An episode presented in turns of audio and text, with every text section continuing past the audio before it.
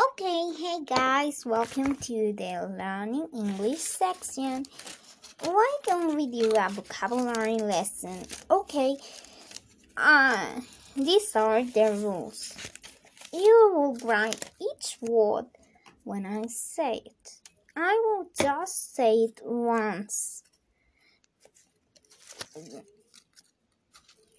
If you don't spell it correctly at the end, you will have to repeat the correct line and illustrate it. Don't worry, it would be easy. Uh, we have some we'll have some words that will may that may be important for you so that you can speak very well English. Number one, admission. Number two, anniversary. Number three, birthday. Number four, celebration. Number five, concert. Number six, bill. Number seven, cash. Number eight, change. Number nine, currency. Number 10, deposit. Number 11, dollar. Number 12, double room. Number 13, single room. Number 14, entrance. Number 15, euro. Number 16, exchange. Number 17, exit. Number 19, exhibition. Sorry for that. The last one was 18, exhibition. Okay? Um, now. Let's see if your answers were correct. Admission A D M I S S I O N. Admission. Anniversary a N N I V E R S A R Y. Anniversary. Birthday. B I R D H D A Y. Birthday.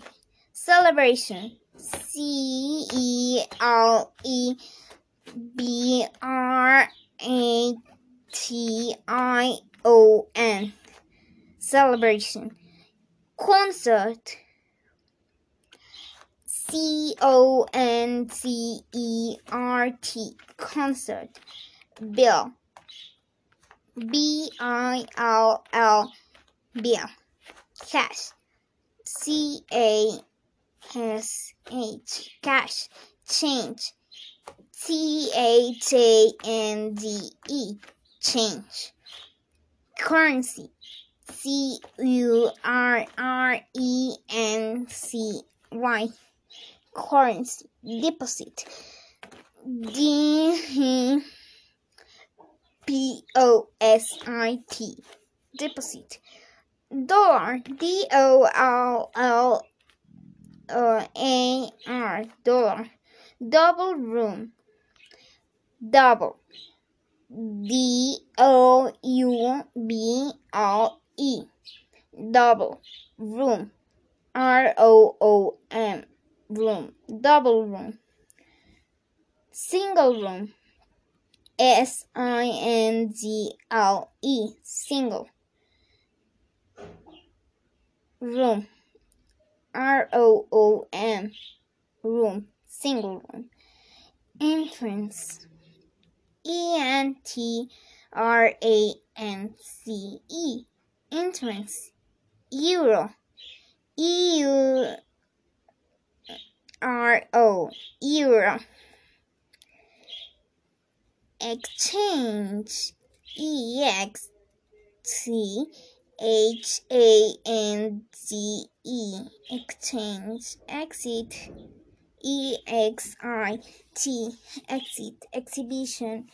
E X H I V I T I O N exhibition Well, guys, do you like it?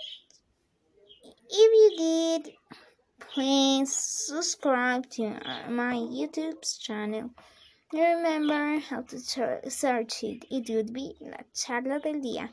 So please subscribe and keep listening to Let's Learn English. See you the next time. You don't spell it correctly at the end.